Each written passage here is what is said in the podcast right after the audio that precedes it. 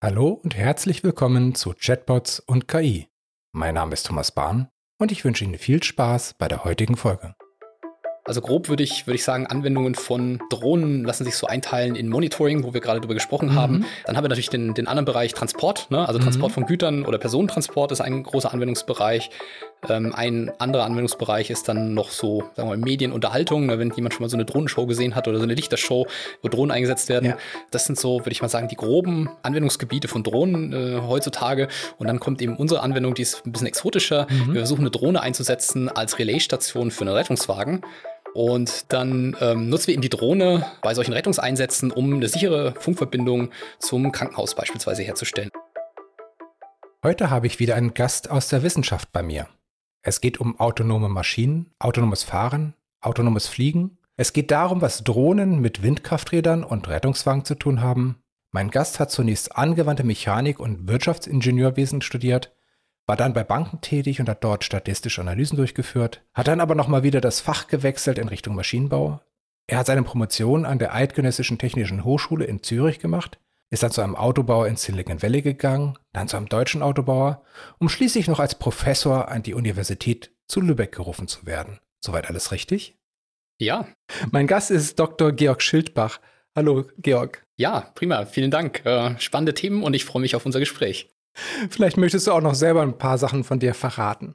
Ja, genau. Also ähm, ich bin jetzt seit viereinhalb Jahren äh, Professor für Mechatronik an der Universität zu Lübeck, leite eine Arbeitsgruppe am Institut für medizinische Elektrotechnik, was sich erstmal nach einem ähm, unverwandten Fach anhört im Vergleich zu dem, was wir über das wir mhm. heute reden wollen. Ähm, vielleicht verlieren wir da gleich noch ein paar Worte dazu, wie es da einen Zusammenhang gibt. Und ähm, ja, wir haben da jetzt eine kleine Arbeitsgruppe zu ähm, autonomen Systemen, also mobile, autonome Roboter, die fahren, schwimmen ähm, oder fliegen mhm. und sich vielleicht auch anderweitig fortbewegen. Und ähm, dazu gekommen bin ich ähm, nicht auf ähm, einem linearen Weg, äh, wie gerade ja schon gesagt wurde, sondern ich habe vorher auch schon ein paar andere Sachen gemacht und habe erst äh, was ganz Allgemeines studiert, Wirtschaftsingenieurwesen, ähm, weil ich nicht wusste, in welche Richtung soll es gehen und habe dann so Stück für Stück irgendwie für mich rausgefunden, ähm, dass das ganz, ganz spannende Themen sind im Bereich mobile autonome Roboter. Und habe das auch in der Industrie gemacht, wie gerade ja auch schon gesagt wurde, in Kalifornien und äh, bei einem Autobauer in Deutschland. Und äh, ja, dann bin ich äh, nach Lübeck berufen worden. Du hattest dich ja zuerst mal mit autonomem Fahren eher beschäftigt. Was bedeutet für dich autonomes Fahren? Was steckt dahinter? Welche Idee steckt dahinter? Also die Idee ist natürlich, dass sich Fahrzeuge äh, autonom durch den Verkehr, den wir täglich kennen, bewegen können. Mhm. Ähm, die Herausforderung in einer etwas allgemeineren Perspektive ist natürlich, Maschinen zu bauen, die sich in menschlichen Umgebungen zurechtfinden, mit Menschen interagieren können und sich dabei auch so verhalten können, dass ähm, alle beteiligten Personen oder auch also Personen, die jetzt nichts von der Technologie verstehen, die mhm. einfach nur Verkehrsteilnehmer sind, sicher sind. Ich komme jetzt auch gerade mal so auf solche Lagerroboter, die dann auch autonom fahren. Geht das auch so in die Richtung? Ja, ähm, wir müssen unterscheiden. Ähm, wie gesagt, im Verkehr ist es so, ähm, da sind auch viele Personen, die vielleicht gar nichts davon wissen, dass das Fahrzeug autonom fährt und die mhm. auch äh, gegebenenfalls nicht vorher ausgebildet oder geschult wurden, während wenn man das in einem Lager macht, ist natürlich äh, aus technischer Sicht besitzt es gewisse Ähnlichkeiten, aber der Unterschied ist, es ist eine kontrollierte Umgebung, die mhm. abgegrenzt ist und man kann im Zweifel sicherstellen, dass alle Personen, die mit dem Roboter interagieren, in irgendeiner Form geschult wurden oder, oder Bescheid wissen. Ja. Das heißt, es ist natürlich ein komplexeres Problem, wenn man es auf der Straße macht. Genau, es ist einfach noch mal eine Stufe komplexer, wobei ich ähm, auch schon sagen würde, dass in kontrollierten Umgebungen äh, auch schon die Herausforderungen massiv hoch sind. Es geht ja immer noch um Sicherheit von Menschen und dass sie nicht verletzt werden. Ganz genau, ja. Das ist äh, aus meiner Sicht ähm, der wahrscheinlich wichtigste Aspekt für die, für die praktische Umsetzung. Und genau, ähm, da kommen wir vielleicht mal wieder auf die Frage zurück, was hat es mit medizinischer Elektrotechnik zu tun? Mhm. Ähm, da besteht auch der Zusammenhang zu unserem Institut, dass es da ja auch darum geht, medizinische Roboter in diesem Fall zu entwickeln, die ähm, auch in der Lage sind, Dinge autonom zu machen oder teilautonom. Und äh, dass dabei auch äh, eben die Sicherheit äh, von Menschen äh, eine ganz zentrale Rolle spielt. Ja. Vielleicht eine sehr offensichtliche Frage, aber was würde es denn helfen, wenn wir autonome Fahrzeuge hätten? Ähm, ja, das ist auch eine sehr interessante Frage und ähm, die ähm, wird auch von unterschiedlichen Personen in unterschiedlichen Bereichen immer sehr, sehr unterschiedlich beantwortet. Also ich will vielleicht mal als Beispiel nennen, ich habe das ja, ähm, wie gesagt, auch bei einem deutschen Automobilhersteller entwickelt und war dort viel mit Leuten umgeben, die auch schon seit äh, Jahrzehnten Autos entwickeln und mhm. diese Autonomie sozusagen noch ein kleiner Nischenbereich ist und ein kleiner, ja, eine, eine, ich will nicht sagen kleine Abteilung, aber jedenfalls verglichen mit dem der Größe des Unternehmens, ne, immer noch einen kleinen Bereich darstellt. Und äh, da stößt man dann auch nicht immer nur auf Gegenliebe, weil ähm, dort viele Leute sind, die auch einfach gerne Auto fahren, die sportliches Autofahren mögen und ja. die dann sagen, ja, warum soll ich mir denn jetzt hier das Autofahren äh, wegnehmen lassen? Das ist ja irgendwie äh, ne, für mich irgendwie vielleicht mein größtes Hobby oder macht mir, macht mir Spaß zu fahren. Ja. ja. Das ist ein Argument, das man häufig hört. Und dann ist natürlich die Frage, ne, ist der Nutzen in diesem Fall noch so groß? Äh, wahrscheinlich nicht, aber ich würde auch mal sagen, umgekehrt gibt es auch ähm, die Perspektive, dass ähm, es früher so war, dass nur ähm, sagen wir mal, Leute mit sehr hohen Rang oder mit, mit sehr viel Geld sich zum Beispiel einen Chauffeur leisten konnten. Mhm. Ne? Und andere Leute mussten quasi selber fahren, also quasi auch in alltäglichen Situationen zur Arbeit äh, hin und zurück, vielleicht auch in Situationen, wo man nicht fahren will, vielleicht was anderes machen will. Und da konnten sich ähm, viele Leute eben sowas wie ein Chauffeur oder so nicht leisten. Und das ist schon ein Luxus. Und ich denke, eine Aufgabe der Technologie ist es auch, quasi äh, gute Dinge den Leuten verfügbar zu machen für wenig Geld. Ja. Und dann könnte es eben in Zukunft so sein, dass sich eben auch Leute mit niedrigeren äh, Einkommen sowas wie ein quasi Chauffeur leisten können, nämlich ein autonomes Fahrzeug. Ja. Vielleicht als Nebeneffekt würde es auch nochmal die Sicherheit erhöhen, wenn sich weniger Verkehrsteilnehmer unvorhersehbar äh, verhalten würden. Ja, das ist auch nochmal eine interessante Frage, die auch häufig in unserem Bereich ähm, kontrovers diskutiert wird. Ja. Äh, wäre es zum Beispiel einfacher, wenn man den ganzen Verkehr komplett auf autonom umstellen würde? Oder es liegt die eigentliche Herausforderung nicht in dem Mischverkehr, ne? also darin, ja. dass äh, über eine Übergangszeit tatsächlich Leute selbst fahren und gleichzeitig auch die autonomen Autos unterwegs sind. Das ist sicherlich aus technischer Sicht äh, nochmal schwieriger, als wenn dann der ganze Verkehr vielleicht irgendwann perspektivisch vollautonom fährt ne? und man quasi ähm, ja, viel besser berechnen kann, was andere Verkehrsteilnehmer machen werden. Ich merke ja, du bist sehr fasziniert von dem Thema. Wie bist du eigentlich jetzt mal von der, von der Promotion zu Automobilbau, autonomes Fahren, wie bist du da gekommen? Ja, also wie schon gesagt, ich äh, denke, es gibt auch Fälle, wo Leute sehr am Anfang ihrer Karriere sehr linear loslaufen und sagen, okay, das ist das, äh, was mein Berufstraum ist und ich möchte Ingenieur für autonomes Fahren werden. So war es in meinem Fall nicht, sondern in meinem Fall war es so, ich habe erstmal was Breites studiert, weil ich nicht genau wusste, ähm, in welche Richtung soll es gehen. Ähm, also Wirtschaftsingenieurwesen, was mhm. der Name schon sagt, eine Wirtschaft und Technik kombiniert. Und dann habe ich im Bereich der Technik erstmal rausgefunden, okay, was macht mir Spaß, was fasziniert mich, war dann recht lange auch eher theoretisch unterwegs, also habe mir eher so Automatisierung, Regelungstechnik, Steuerungstechnik aus prinzipieller Sicht angeschaut, was eigentlich kann man sagen, eher ein, ein Teilbereich der angewandten Mathematik ist. habe dann auch in diesem Bereich ähm, promoviert, würde auch sagen, mit einer Dissertation, die eher in die mathematische Richtung geht und bin dann erst danach in das Anwendungsgebiet reingekommen und fand es vom ersten Tag an super spannend und bin dann dabei geblieben. War das mehr so Zufall von Zürich in Silicon Valley oder? Ja, das ist also wie, wie es meistens ist. Man, man ähm, lernt dazu, man entdeckt neue Dinge und dann ergeben sich Möglichkeiten. Ähm, und ähm, wenn einem dann eine zusagt, dann packt man diese Gelegenheit beim Shop. Und so war es in dem Fall auch. Ähm, da gab es diese wirklich spannende Möglichkeit, das in den USA zu machen, da quasi am Puls der würde ich mal sagen, Technologie mhm. dran zu sein, der schon definitiv auch im Silicon Valley besonders schlägt. Ähm, und die Gelegenheit habe ich eben ergriffen und das hat mich seitdem auch nicht mehr so richtig losgelassen. Wir sind ja hier im Podcast Chatbots und KI. Deswegen vielleicht die Frage, wo wird künstliche Intelligenz beim autonomen Fahren eingesetzt? Wofür wird es eingesetzt? Ja, also ich bin kein KI-Forscher im engeren Sinne, sondern für mich ist KI ein Mittel, eine Methode, die ich einsetze, um bestimmte Probleme zu lösen. Und da ist es so, wenn wir über schwierige Automatisierungsprobleme reden, wie Maschinen, die sich eben in einem menschlichen Verkehr verhalten müssen, nur als Beispiel, dann ist es ähm, unumgänglich, heutzutage mit KI zu arbeiten, ja, weil das die einzige sagen wir, Gruppe von Methoden darstellt, über die sich bestimmte Probleme effizient lösen lassen. Es geht wahrscheinlich auch und dann gerade darum, dass es eine extreme Komplexität gibt, dass es viele Einflussfaktoren gibt, die man teilweise zum Entwicklungszeitpunkt vielleicht gar nicht kennt und man dann eben eher an Exempel, an, äh, an Beispielen lernen kann, was eben halt neuronale Netze typischerweise machen, gegenüber in einem regelbasierten Ansatz, wo man ja selber als Ingenieur vorher alles durchdacht haben muss. Ja, also Komplexität spielt sicher eine zentrale Rolle, wobei ich ähm, auch sagen würde, dass man auch vorsichtig sein sollte. Ähm, auch Komplexität alleine bedeutet nicht, dass KI automatisch äh, zum Erfolg führen wird. Nein, sicher nicht. Also da, auch da muss, das muss man kritisch hinterfragen. KI ist da einfach eine Methode, die genau sich in komplexen Situationen äh, möglicherweise eignet, um bestimmte Probleme zu lösen. Du bist ja dann von der zweidimensionalen, vom Fahren ins Dreidimensionale gekommen, zum Fliegen. Woran forschst du aktuell? Also nachdem ich an der Universität zu Lübeck äh, meine Stelle hier angetreten habe, ähm, habe ich hier eine Arbeitsgruppe aufgebaut und wir beschäftigen uns generell mit autonomen Robotern. Da Lübeck jetzt nicht zentraler Automobilstandort ist, habe ich einfach beschlossen, mich hier ein bisschen breiter aufzustellen ja. und die Technologie, die sicher, sagen wir mal, im Bereich des autonomen Fahrens jetzt schon recht weit fortgeschritten ist, auch für andere Bereiche nutzbar zu machen. Und eine davon, ein spannender davon, ist ähm, autonome Drohnen. Ähm, autonomes Fliegen. Da hat man natürlich diesen einen oder anderen Störeffekt vielleicht weniger. Also das Kind oder der Ball, das über die Straße läuft oder fliegt oder läuft, das wird ein bisschen weniger sein. Aber dafür hat man eben vielleicht mal Vögel oder sowas. Aber welche Anwendungsfälle äh, untersuchst du da? Ich habe da noch was im Hinterkopf mit Windkrafträdern. Ja, also ähm, ja, wie du, wie du, schon gesagt hast, ähm, es ist natürlich nicht alles gleich dem autonomen Fahren in dem Sinne, dass die Umgebungen, die wir befliegen, jetzt nicht so äh, dicht mit Menschen bevölkert sind, das ist richtig. Ähm, aber viele ähm, der Fragestellungen lassen sich eben trotzdem übertragen, auch auf mhm. die Drohnen.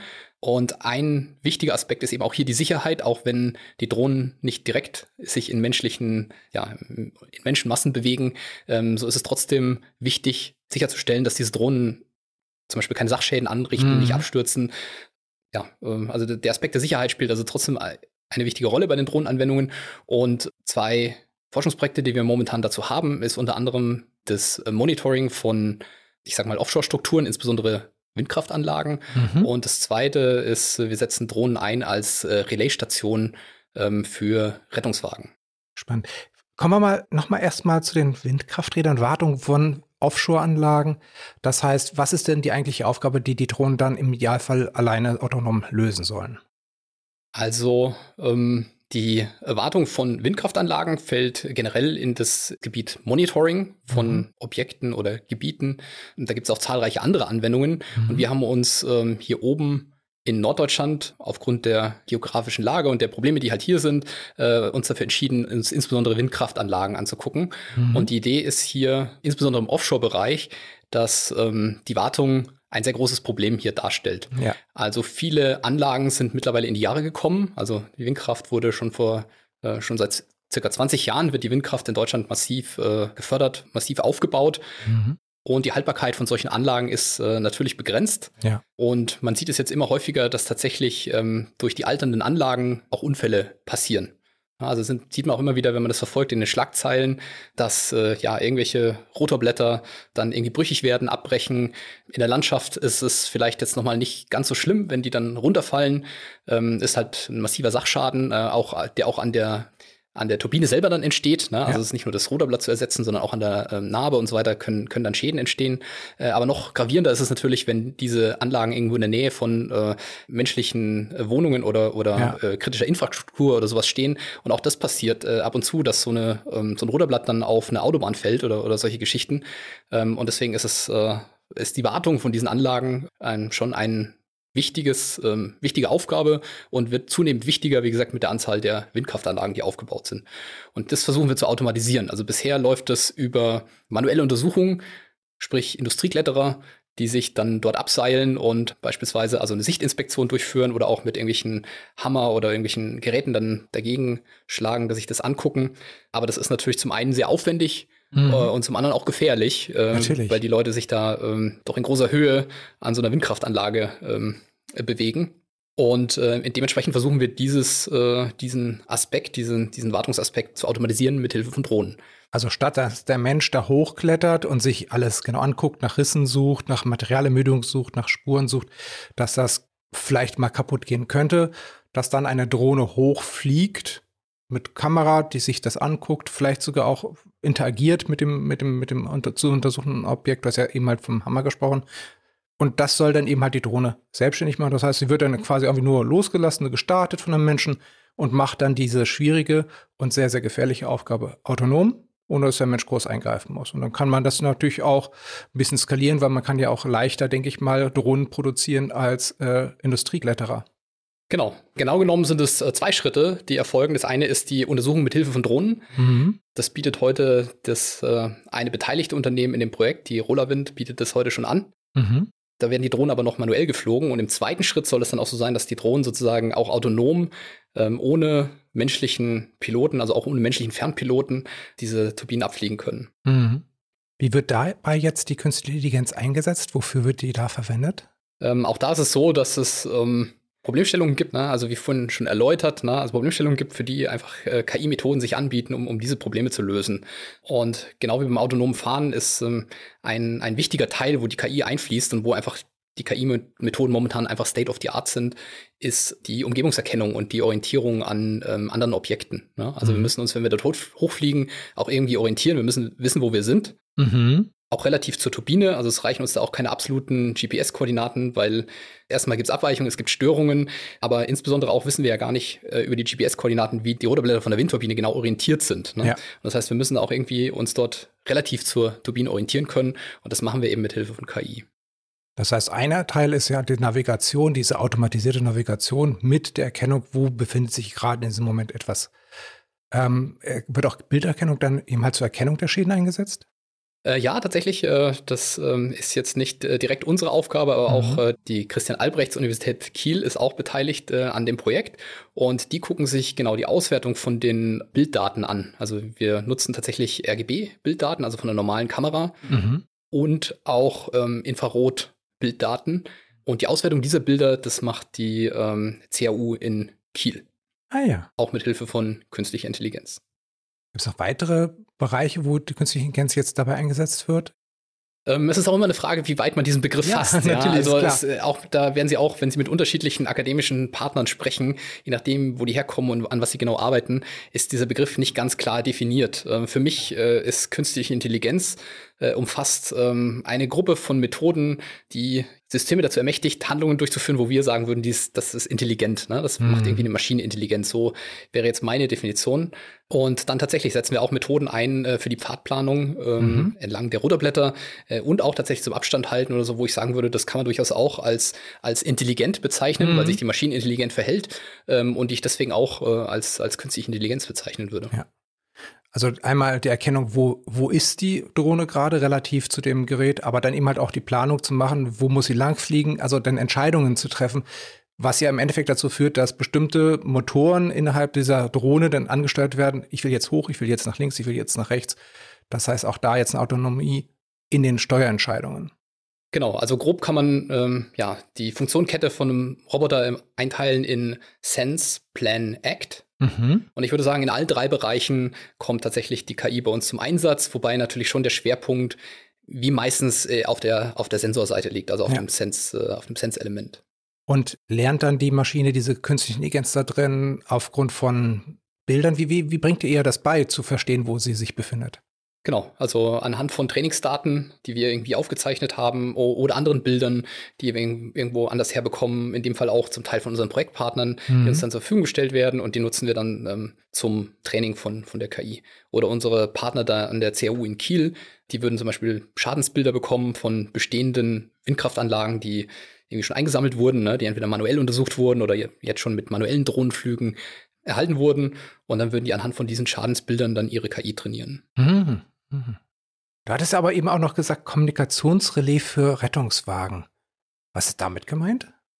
Ja, das ist, äh, wie ich mal sagen, eine sehr spezielle Anwendung, vielleicht sogar ein bisschen ähm, exotisch. Also grob würde ich, würde ich sagen, Anwendungen von Drohnen lassen sich so einteilen in Monitoring, wo wir gerade drüber gesprochen mhm. haben, was sich auch auf andere Sachen ausdehnen lässt, wie, was weiß ich, Wälder oder äh, ja. Wo ist das Rehkitz im, im, im äh, Feld? Genau, genau, das Suchen von, von Tieren. Also da ist das ein großer Anwendungsbereich. Ähm, dann haben wir natürlich den, den anderen Bereich Transport, ne? also Transport mhm. von Gütern oder Personentransport ist ein großer Anwendungsbereich. Ähm, ein anderer Anwendungsbereich ist dann noch so, sagen wir mal, Medienunterhaltung, ne? wenn jemand schon mal so eine Drohnenshow gesehen hat oder so eine Lichtershow, wo Drohnen eingesetzt werden. Ja. Das sind so, würde ich mal sagen, die groben Anwendungsgebiete von Drohnen äh, heutzutage. Und dann kommt eben unsere Anwendung, die ist ein bisschen exotischer. Mhm. Wir versuchen eine Drohne einzusetzen als Relaisstation für einen Rettungswagen. Auch da orientieren wir uns wieder an Anwendungsgebieten, die hier oben in Norddeutschland irgendwie verankert sind. Ne, das ist uns wichtig. Aber das ist zumindest ein großer Vorteil, uns hier an ja, Anwendungen dran zu hängen, die, die hier in Norddeutschland auch irgendwie beheimatet sind und Nutzen mhm. haben. Und da es hier ja viel ländliches Gebiet gibt, äh, mit nicht immer gutem Mobilfunkempfang, was wahrscheinlich jeder kennt, der hier oben vor allem in ländlichen Gebieten schon mal unterwegs war, ähm, dann ähm, nutzen wir eben die Drohne ähm, bei solchen Rettungseinsätzen, um eine sichere Funkverbindung zum Krankenhaus beispielsweise herzustellen. Also wenn irgendwo in der Landschaft irgendwo ein Rettungswageneinsatz ist, dann sorgt die Drohne dafür, dass da eine Verbindung zwischen den Einsatz lokalen Einsatzkräften und dem Krankenhaus hergestellt wird. Also normalerweise würde der Rettungswagen eine direkte Funkverbindung haben zu der Einsatzleitstelle, zu den Krankenhäusern. Und in dem Moment, wenn diese direkte Funkverbindung nicht gegeben ist, ist es hilfreich, eben einen Punkt zu haben, ein Gerät zu haben, die Drohne zu haben, die höher fliegt, von diesem höheren Punkt eben halt den Mobilfunkempfang hat und dann der Rettungswagen mit der Drohne kommuniziert und die Drohne dann diese Funkverbindung quasi weiterleitet, deswegen Relais. Ganz genau, ganz genau. Und die Drohne hätte außerdem auch noch den Vorteil, dass sie eben nicht nur statisch ist.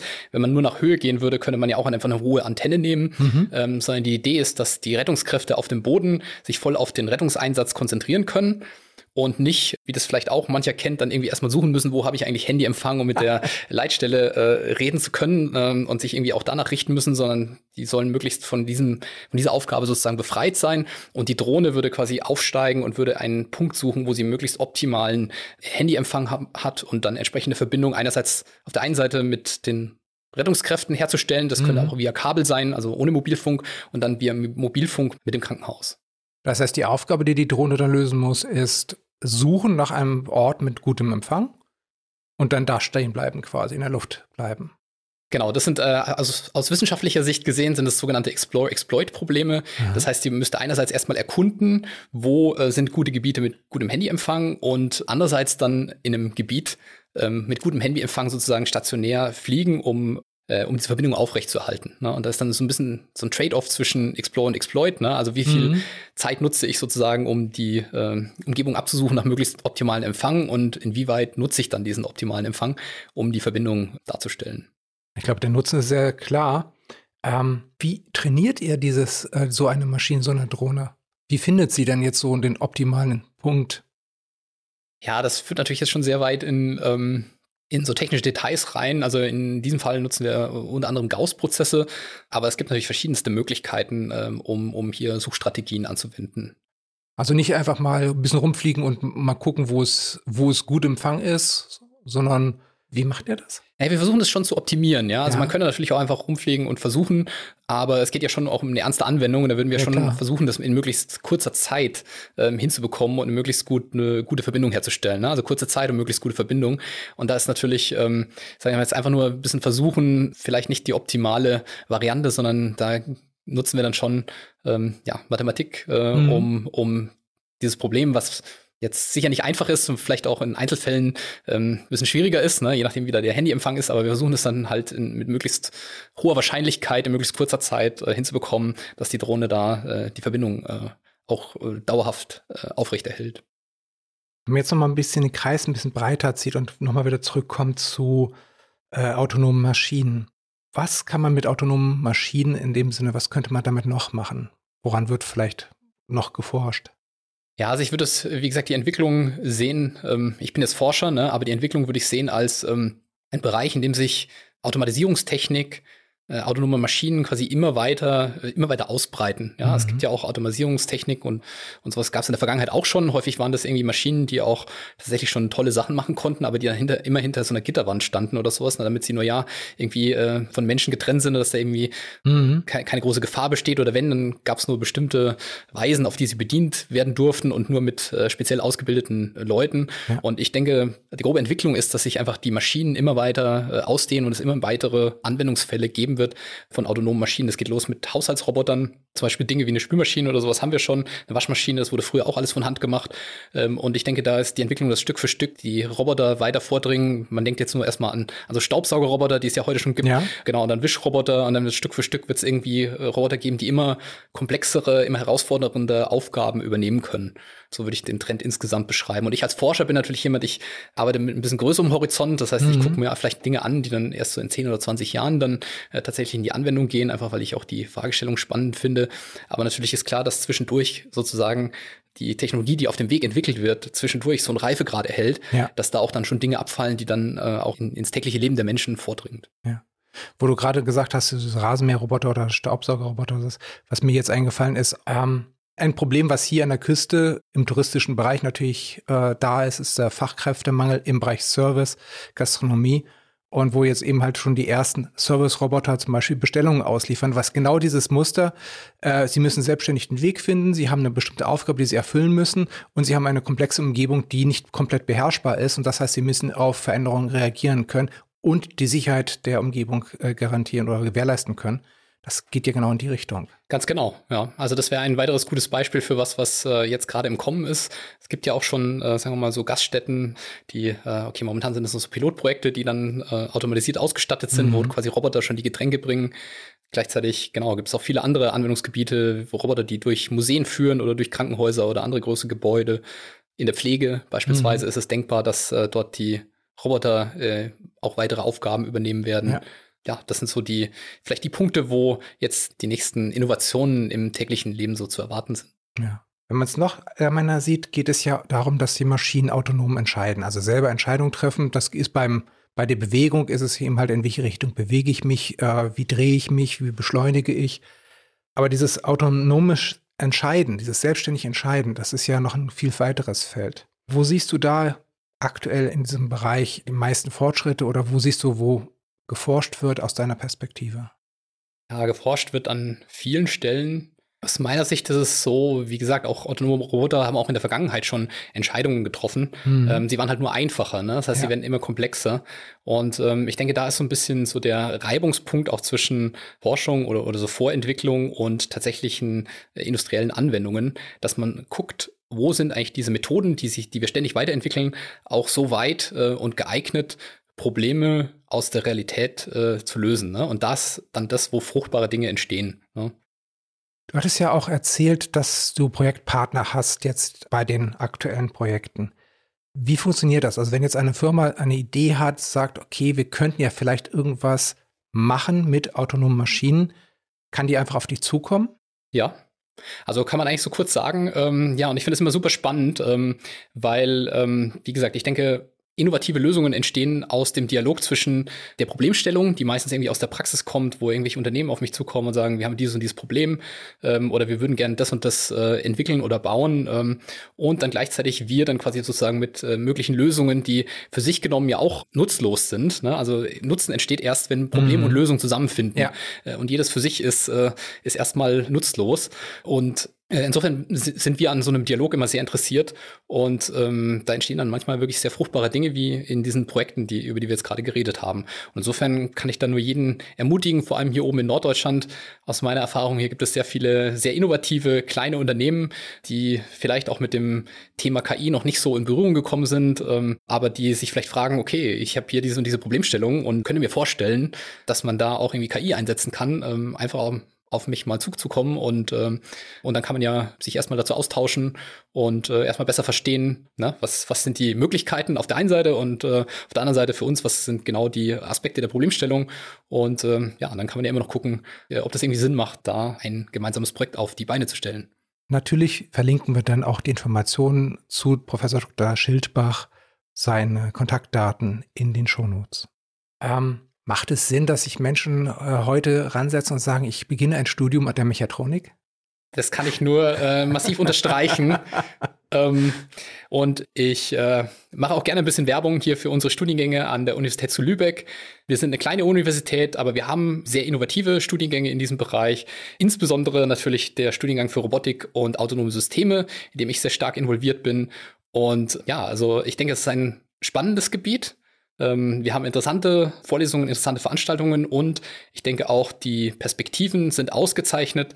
Also ich will jetzt keine, keine konkreten Namen nennen, aber jedenfalls die Studierenden schon nach dem Bachelorabschluss haben schon sehr gute Möglichkeiten, nach dem Masterabschluss erst recht. Und ja, da gibt es äh, also wirklich tolle, tolle berufliche Möglichkeiten und die Angebote, die es da momentan gibt, sind aus meiner Sicht wirklich, wirklich auch beeindruckend. Und insofern kann ich nur dazu raten, wenn ein das Thema interessiert, man es spannend findet, sich da mal zu informieren und ähm, gerne auch an der Universität zu Lübeck mal vorbeizugucken und sich mal diese Studiengänge genauer anzuschauen.